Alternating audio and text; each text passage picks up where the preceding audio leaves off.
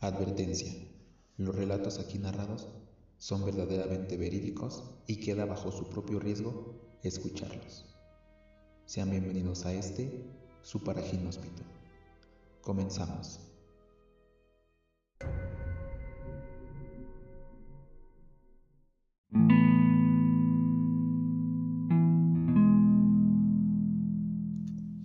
Hola, hola amigos, buenas tardes. Bienvenidos a este, su paraginóspito. Les habla Andrés Sánchez y muchas gracias por estar aquí. Quiero mandarle un saludo a todos nuestros escuchas, a todos los que están al pendiente de los podcasts. Espero les sigan dando ese apoyo, compartiendo, recomendando y escuchando. El día de hoy vamos a hablar de un tema muy especial, un tema que a todos nos gusta, un tema sobrenatural que trata de Ed y Lorraine Warren muy conocidos, ¿verdad? Ya que, como todos sabemos, las películas del conjuro han estado inspiradas en sus historias, en sus sucesos, en sus acontecimientos. Y pues bueno, ¿por qué no darles un espacio aquí en este paraginóspito? Entonces, sin más que añadir, espero les guste este podcast, espero sea de su agrado de nuevo muchas gracias por estar aquí y pues vamos a empezar como es costumbre. Apaguen las luces, cierren la puerta, pónganse cómodos y disfruten de este su paraginóspito. Comenzamos.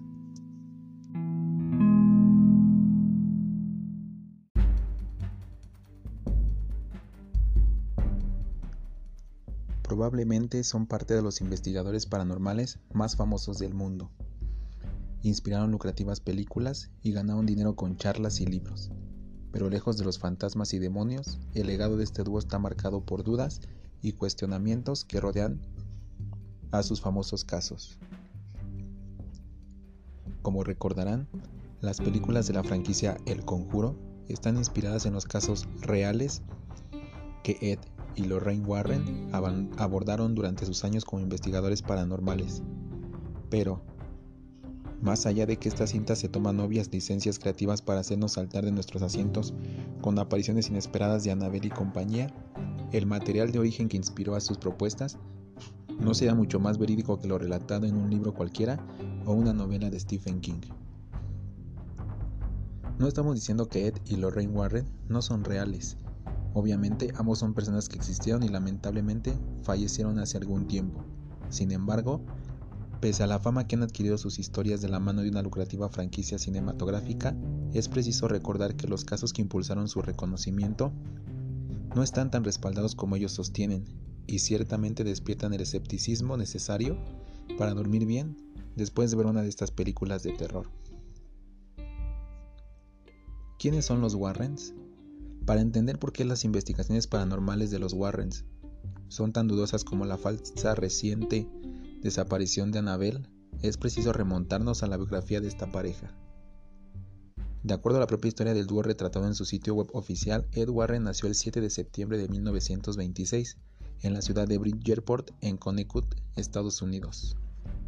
Esta biografía plantea que, supuestamente, y como buena historia de origen, cuando Ed era niño, vivió en una casa embrujada, algo que su padre trató de desmentir con explicaciones lógicas que nunca habrían sido justificadas del todo a juicio de Warren, y en última instancia, habían propiciado el inicio de su carrera ligada al mundo paranormal.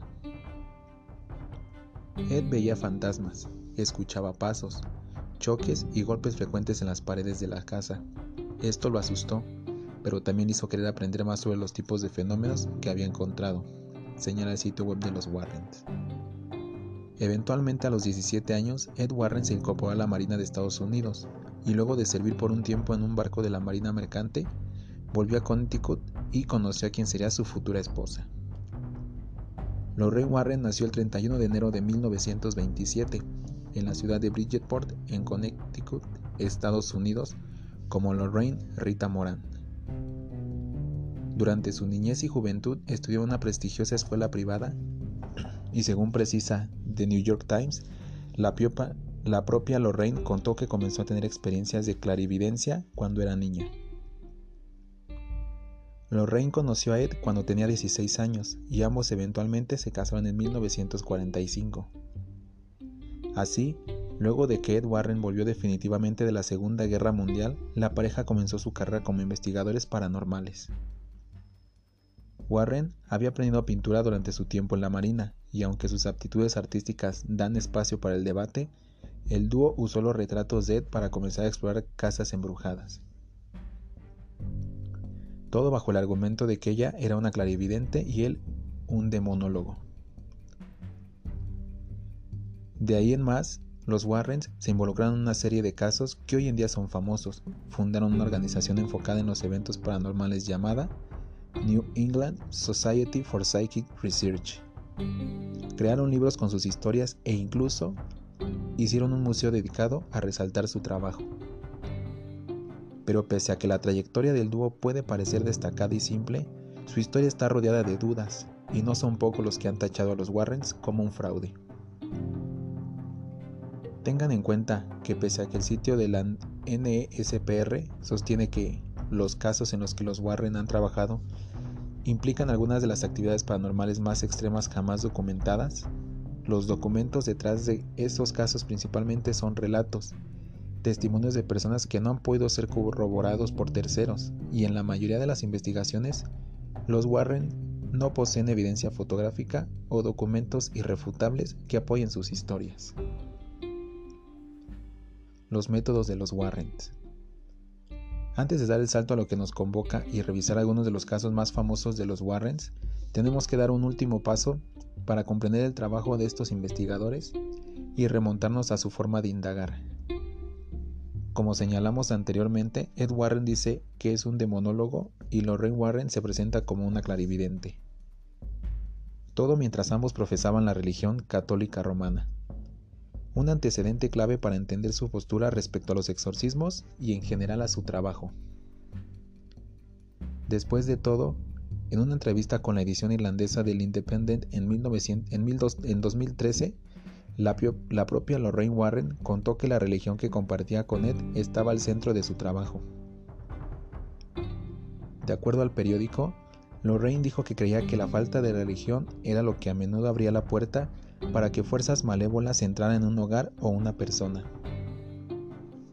Cuando no hay religión, es absolutamente aterrador, dijo Lorraine Warren. Esa es tu protección, Dios es tu protección no importa cuál sea tu religión. Pese a que esa frase parece digna de una enseñanza religiosa, las creencias de los Warrens no son algo puntual o anecdótico. Además de que, en una entrevista, Lorraine comentó que creía que su clarividencia era posible porque Dios lo quería. Ed le habría dicho a Steven Novella de la New England Capital Society que su organización, la New England Society for Psychic Research, era un instituto teológico y sus investigaciones estaban asociadas con convicciones religiosas. Ahora, en cuanto a los métodos de los Warren, en la misma entrevista que realizó con Independent, Lorraine Warren contó cómo era una típica investigación paranormal para ella y Ed. Ed se sentaba con la familia y hablaba, y yo pedía permiso para caminar por su casa, relató Lorraine. La forma en que obtenía lo que necesitaba era sentarme en sus camas. Esa es la forma más fácil, sentarme en el borde de la cama. ¿Sabes?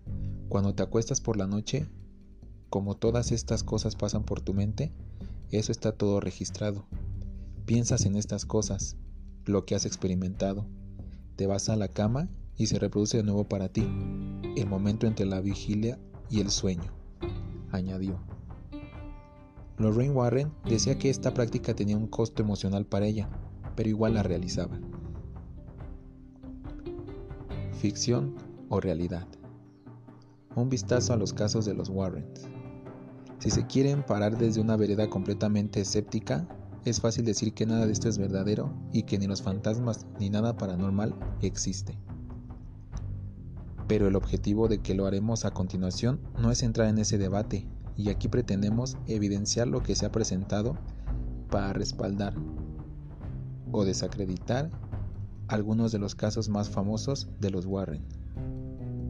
Ed y Lorraine Warren dicen que investigaron más de 10.000 hechos paranormales, a lo largo de su carrera, por lo que obviamente a continuación solo veremos algunos de los casos más famosos.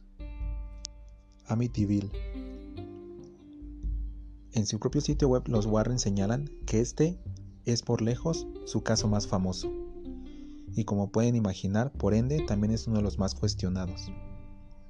Para no entrar en detalles demasiado extensos, las bases de esta historia son simples. El 13 de noviembre de 1974, un joven de 23 años llamado Ronald DeFeo asesinó a sus padres y sus cuatro hermanos menores al interior de la residencia familiar ubicada en el número 112 de la calle Ocean Avenue de la localidad Amityville en Nueva York, Estados Unidos.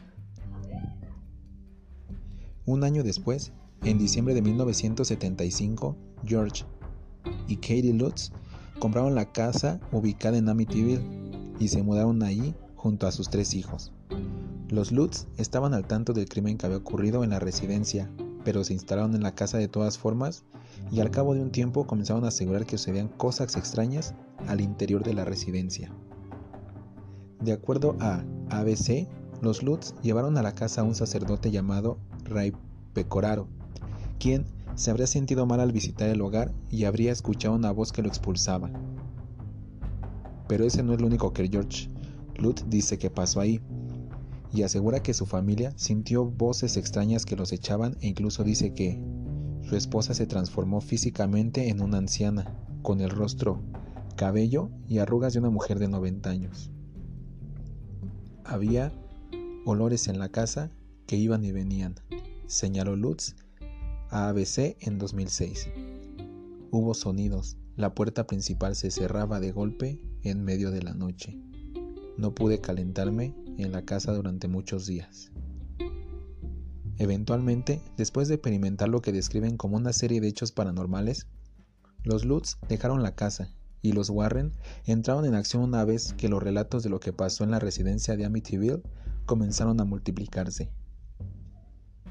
De acuerdo al sitio de los Warrens, los investigadores fueron dos de las nueve personas que investigaron la casa y llegaron a ese lugar por primera vez junto a Laura Didio, presentadora de noticias de Channel 5, un profesor de la Universidad de Duke y el presidente de la Sociedad Estadounidense de Investigación Psíquica.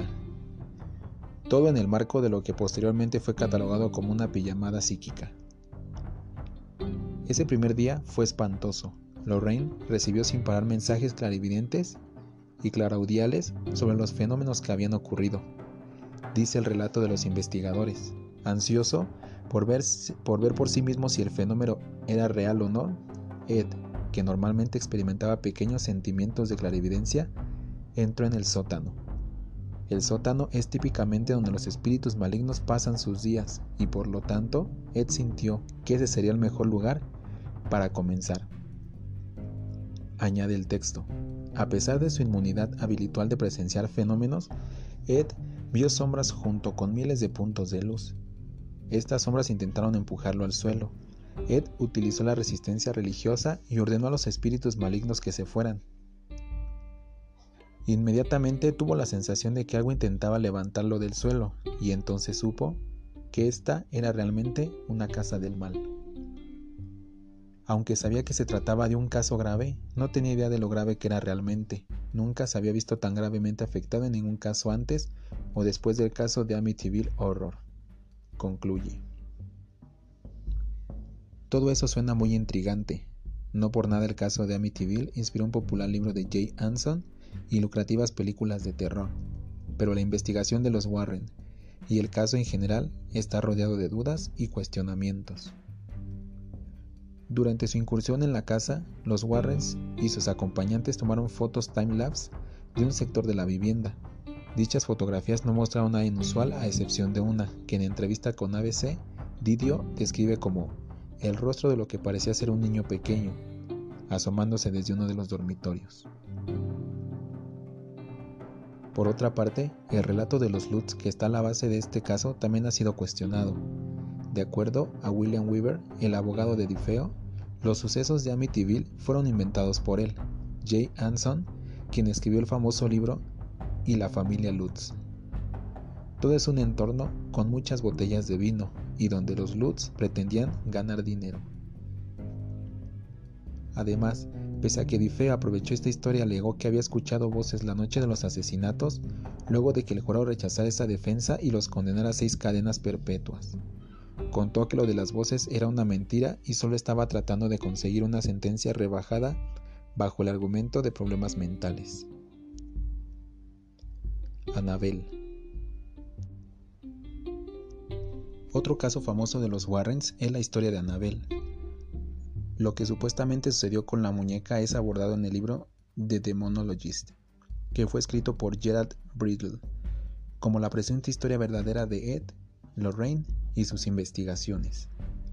Por supuesto, esta historia también es muy famosa por las películas de la muñeca, pero como el objetivo no es hablar de esas apuestas es necesario recordar cuál es la historia de Annabelle según los Warrens. Ed y Lorraine Warren aseguran que la historia de Annabelle ocurrió en la década de 1970 y ambos se involucraron en el caso luego de que un clérigo de tono sombrío le contó a Ed Warren sobre dos jóvenes enfermeras que se habían comunicado con lo que pensaban que era un espíritu humano. A grandes rasgos, una enfermera de 28 años había recibido una muñeca Raggedy Ann como regalo de cumpleaños por parte de su madre. La enfermera simplemente dejó la muñeca bajo su cama, pero pronto comenzó a notar que ocurrían cosas extrañas con ella. Y, por ejemplo, cambiaba de ubicación. Eventualmente la enfermera y su compañera que vivía junto a ella supuestamente empezaron a presenciar cosas escalofriantes, como extraños mensajes de ayuda. Todo mientras la muñeca constantemente cambiaba de lugar o incluso habría tratado de ahorcar a un hombre adentro de la casa de las enfermeras. Según el relato de los Warrens, las amigas habrían tratado de explicar esto con la presencia de intrusos y otros argumentos más racionales, pero eventualmente decidieron incursionar en lo paranormal y contactaron a una medium para que se involucrara en el asunto. En ese contexto, las enfermeras habrían enterado de que la muñeca supuestamente había sido poseída por una niña de 7 años llamada Annabel Higgins, quien había muerto en esa casa, y tras conocer su historia accedieron a que habitara en la muñeca. Pero los Warrens dieron otro veredicto. Annabel Higgins nunca existió, y mientras decían la muñeca efectivamente era manejada por un espíritu. Según ellos, el objetivo de esa entidad era poseer a uno de los habitantes de la casa. El relato de los Warrens tiene cierta lógica en su mundo, pero el problema es que no existen pruebas que respalden lo que afirman. Sí, la muñeca Raggedy Ann está en el Museo Oculto de Ed y Lorraine Warren, e incluso desde el medio local New Haven Register destacan que la historia de un motociclista que ignoró la amenaza de Annabel y murió tras dejar ese recinto es parte de las historias del tour. No obstante, los supuestos hechos detrás del caso de la muñeca no están respaldados por otro tipo de documentos, y todo se torna más sospechoso con un antecedente que tal vez han escuchado. En 1963, varios años antes de que los Warren investigaran las supuestas acciones de Annabel, The Twilight Zone emitió un capítulo llamado Living Doll. En ese episodio, una niña recibe una muñeca que cobra vida y amenaza a toda familia. Esa muñeca fue regalada a la niña por mamá, quien se, llamaba nada más ni nada menos que Annabel. El hombre lobo. Este caso, que fue abordado en el libro Werewolf, A True Story of Demonic Possession, Probablemente es uno de los más particulares en el historial de los investigadores paranormales. Al igual que en la historia de Annabel, la principal evidencia aquí es la palabra de los Warrens y sus asociados, e incluso, en esta oportunidad, ni siquiera hay un objeto que se pueda atribuir a la supuesta investigación. De acuerdo a la página de los Warrens, este caso se centra en un hombre llamado Bill Ramsey, cuya historia conocieron mediante un programa de televisión y eventualmente contactaron mediante la policía de Londres.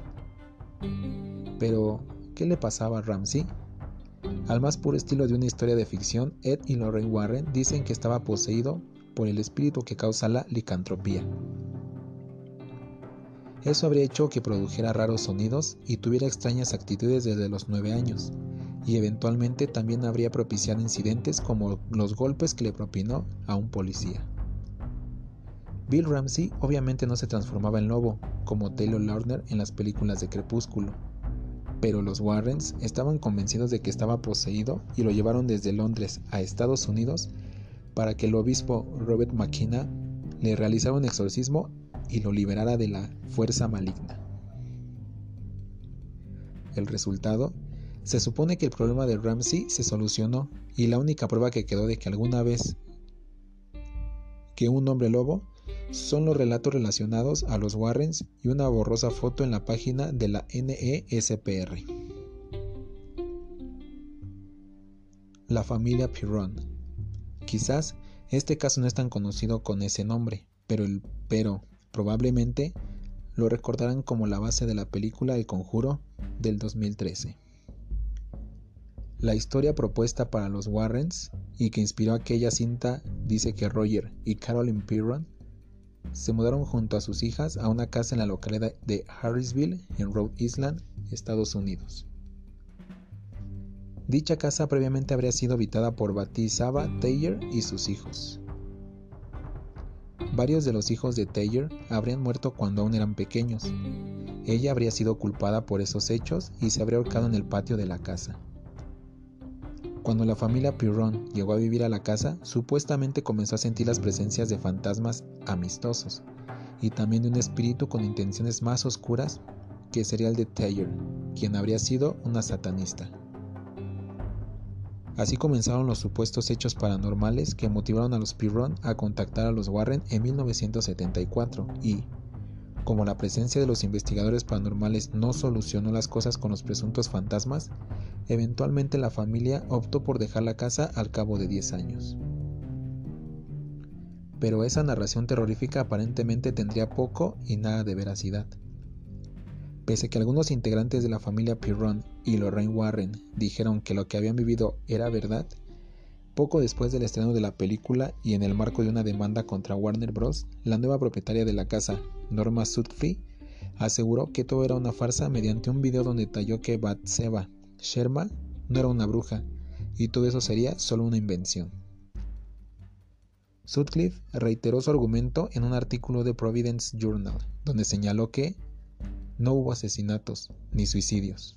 No hay razón para que exista un fantasma en esta casa. E, e instó a los fanáticos del conjuro a dejar de visitar su casa porque lo relatado no es real. Los dichos de Sutcliffe fueron apoyados por el periodista Kent Spotswood, quien dijo que Bathsheba Sherman no era ni satanista, ni bruja, ni tampoco se ahorcó. De acuerdo a Spotswood, Sherman nació en 1812 y murió en 1885 de parálisis, y era una mujer perfectamente normal. Por otra parte, Andrea Piron la mayor de cinco hijas de la familia Pirron, que ha publicado varios libros sobre la supuesta experiencia de su familia, le dijo a Providence Journal que lo relativo a Bathsheba fue un evento de los Warren, y apuntó a otro posible fantasma como el responsable de terror. Sin embargo, los antecedentes de Spotswood también descartan esa opción.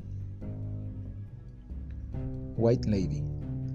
Como hemos planteado, el problema con las investigaciones paranormales de los Warren es que más allá de sus relatos y las palabras de los involucrados, no hay material que terceros puedan revisar para comprobar estos hechos. Pero en el caso de The White Lady, eso cambia y el trabajo de Ed y Lorraine Warren tampoco queda bien parado. De acuerdo a la leyenda, se supone que era un cementerio ubicado cerca de Stepney Road en Easton, Connecticut, y hay un fantasma apodado como The White Lady, la Dama Blanca. El sitio de la NESPR dice que se describe a The White Lady con el pelo largo y oscuro y vistiendo lo que parece un camisón y un gorro blancos. The White Lady generalmente se ve en la carretera a lo largo de la Ruta 59. Las personas que conducen a lo largo del cementerio han informado haber visto a The White Lady a lo largo del borde o viajando por el cementerio. Esto incluye a los policías que patrullan el área. Uno de esos incidentes en 1993 involucró un bombero fuera de servicio que cuando viajaba a casa golpeó a la supuesta mujer, dejando una gran abolladura en la parte delantera de su automóvil. Cuando salió del coche para ver cómo estaba, no encontraron a nadie. Se han realizado varias múltiples llamadas a la policía en medio de la noche. Sin embargo, la policía llega con las manos vacías cada vez. Pero Ed Warren habría hecho lo posible y habría captado un video de la dama de blanco por primera vez en septiembre de 1990. La única luz era una farola que estaba a 50 yardas de donde estaba sentado, recordó Ed. Escuché a una mujer llorar y miré hacia afuera y vi cientos de luces fantasmas flotando alrededor y formando la figura de una mujer. No pude distinguir los rasgos faciales, pero pude ver que tenía el pelo largo y oscuro y estaba vestida de blanco. El problema es que este video no es público y entre las pocas personas que lo han visto, Steven Novella de la New England Skeptical Society acusa que no sería un material creíble. La otra evidencia que poseen los Warren es el video. Su pieza de resistencia es el video Dead del famoso cementerio White Lady of Union en Easton, Connecticut. Solo hemos podido ver esta cinta en la casa de los Warren porque Ed se negó a dárnosla para que la analizáramos, un tema común en nuestra investigación, señaló Novela en un artículo sobre los Warrens. La cinta muestra una aparente figura humana blanca moviéndose detrás de algunas lápidas. Sin embargo, al igual que los videos de ovnis, Bigfoot y el monstruo del lago Ness, la figura está a esa distancia y resolución perfectas para que se puedan ver una forma provocativa, pero sin detalles que ayuden a una identificación definitiva. Añadió, Ed Warren no ha investigado el video con ningún rigor científico y se niega a permitir que otros lo hagan. Por otra parte, la veracidad de los registros de The White Lady también es puesta en duda por el testimonio de Judith Penny. En 2013, la mujer que en ese entonces tenía cerca de 70 años acusó que mantuvo una relación con Ed Warren cuando ella tenía 15 años y él rondaba los 30. Penny dice que ella incluso habría sido retenida por su problemático vínculo con Warren y que Lorraine estaba al tanto de esta situación. En ese contexto, aparte de acusar que Ed a veces era abusivo con Lorraine, Penny le dijo a THR que ayudó a Ed a mantener su reputación como investigador paranormal y particularmente lo ayudó a filmar un video de The White Lady. Penny afirma que Ed quería hacer un video que mostrara cómo se vería la dama blanca si la vieran, por lo que tomó una página del libro de jugadas de Halloween de cada estudiante de primaria y se puso una sábana blanca para la filmación, dice el reporte. El diablo me obligó a hacerlo. En este caso, que pronto dará pie a la película más reciente del universo del conjuro, involucró a los Warrens directamente en un juicio. El 16 de febrero de 1981, Arne Cheyenne Johnson, de 19 años, apuñaló a su casero, Alan Bono, de 40 años, según detalla un artículo de People. Johnson quiso defender sus acciones en el juicio de asesinato señalando que no era culpable, porque habría sido poseído. Todo era culpa del diablo. De acuerdo a la NSPR, Johnson y su defensa basaron ese argumento en que, un año antes, el hermano de 11 años de la prometida de Johnson, quien también estaba en la escena del asesinato de Bono, fue tratado por posesión demoníaca por varios sacerdotes y Ed y Lorraine Warren. Johnson estuvo involucrado en el exorcismo y afirmó haber sido afectado por ello. En conversación con People, Lorraine Warren dijo que, durante su encuentro con David, el hermano de la prometida de Johnson, Mientras Ed entrevistaba al niño, vi una forma negra y brumosa junto a él, lo que me dijo que estábamos lidiando con algo de naturaleza negativa. Pronto, el niño se estaba quejando de que unas manos invisibles lo estaban asfixiando y tenía marcas rojas. Dijo que tenía la sensación de ser golpeado. Todo mientras Ed aseguró que sabían que había 43 demonios en el niño pero esos argumentos no sirvieron en el juicio y finalmente Johnson fue encarcelado por el crimen. Varios años después de esa resolución, en 2007, este caso volvió a reflotar cuando Carl Glatzel, el hermano mayor de David, demandó a Lorraine Warren y Gerald Brittle, autor del libro The Devil in Connecticut, por daños no especificados. Carl Gladsdale, quien publicó su propio libro del caso, argumentó que los Warrens y Brittle inventaron una historia falsa sobre demonios en un intento de hacerse ricos y famosos a expensa de ellos. Todo, además de acusar que su familia fue manipulada por los Warren. Los Warren le dijeron a mi familia en numerosas ocasiones que seríamos millonarios y que el libro ayudaría a sacar al novio de mi hermana, Arne, de la cárcel. Desde el primer día supe que era una mentira, pero cuando era niño no había nada que pudiera hacer al respecto, señaló Glatzel. Como pueden ver, hay más razones para no creer en los casos de los Warrens que para confiar en que estos relatos son reales. Y pese Aquí hay elementos como fotografías que acompañan ciertos relatos. El llamado es a tomar esos antecedentes con cautela. La gran mayoría de las pruebas físicas de los Warrens son fotografías. Tienen cientos de fotos de fantasmas tomadas por ellos y por quienes trabajaban para ellos. Pero la cantidad no sustituye a la calidad. Señala Steven Novella en su artículo sobre los Warren. La mayor parte de estas fotos son simplemente gotas de luz sobre un trozo de película. Hay docenas de formas de plasmar estos artefactos de luz en la película, pero la mayoría encaja en una de estas tres categorías, flashback, defracción de luz o cables de cámara. Por otra parte, cabe señalar que, más allá de la resolución final de todo, en 2017 Gerard Brittle, el autor de The Monologist, uno de los libros más famosos de los Warrens también los acusó de fraude. Después de años defendiendo que lo que se planteaba en ese texto era verdad, por conflictos con los derechos de las películas, eventualmente los abogados de Brittle acusaron que Warner Bros. no podía calificar a El Conjuro como una película basada en hechos históricos, porque los Warrens mintieron sobre lo que sucedió en sus historias. Las afirmaciones de Lorraine y Ed Warren sobre lo que sucedió en el expediente de su caso Piron, en el que los acusados admiten libre y públicamente que se basó su película El Conjuro, no concuerda en absoluto con los hechos históricos reales, señaló Patrick Henry II, abogado de Brittle. Este es un patrón de engaño que es parte de un plan que los Warren han perpetuado durante años. No hay hechos históricos de una bruja que haya existido en la granja de Piron, una bruja ahorcándose, posesión, adoración satánica o sacrificio de niños. Los Warren no cobraban por sus investigaciones, pero su negocio estaba en la publicación de libros, la realización de charlas y más recientemente en las películas. En ese sentido, The New York Times recoge que los cuestionamientos a las investigaciones de los Warrens también dieron pie a críticas en el ámbito universitario y The Viking News of Winchester Community College publicó un editorial en 2012 que apuntaba contra el uso de fondos de actividades estudiantiles para pagar una charla de Lorraine Warren. Warren, junto con su difunto esposo Ed, son fraudes audaces y descarados, que sacan provecho de la superstición completamente sin mérito que es demasiado común en la sociedad moderna. Decía The Viking News of Winchester Community College.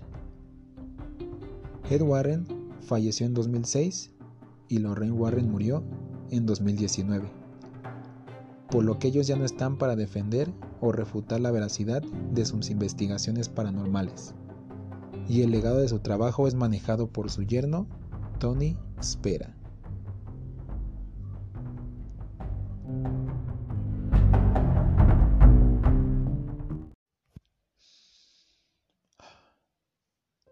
Y bueno amigos, ahí tuvieron la historia de Ed y Lorraine Warren. Tocamos sus temas, sus casos más este famosos pero apuesto a que no se esperaban que en este podcast hubiera algo de escepticismo. Y es que uno nunca sabe si todo lo que escuchamos, todo lo que vemos o todo lo que leemos es verdad. Y pues bueno, cada quien tiene su punto de vista, cada quien tiene su forma de, de ver las cosas y pues todos son libres de pensar lo que quieren. No me quiero ir sin antes decirles que si tienen alguna petición en especial, si quieren mandarme un audio con alguna petición o contarme una anécdota para yo y este agregarlo a un podcast, escríbanme a mi Facebook personal que es Andrés Sánchez. Ahí pueden mandarme mensajito.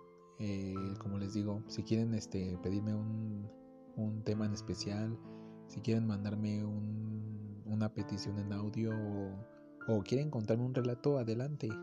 Están en toda. Están en toda.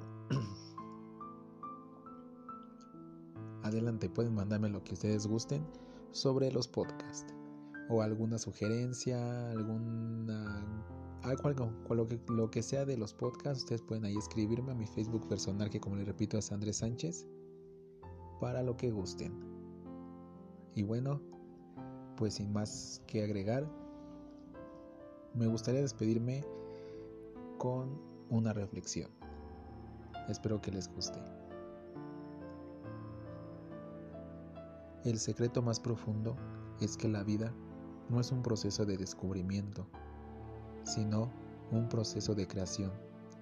Usted no se está descubriendo a sí mismo, sino que se está creando de nuevo.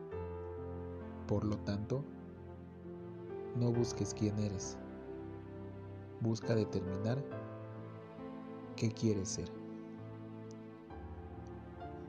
Bueno amigos, muchas gracias por haber estado aquí.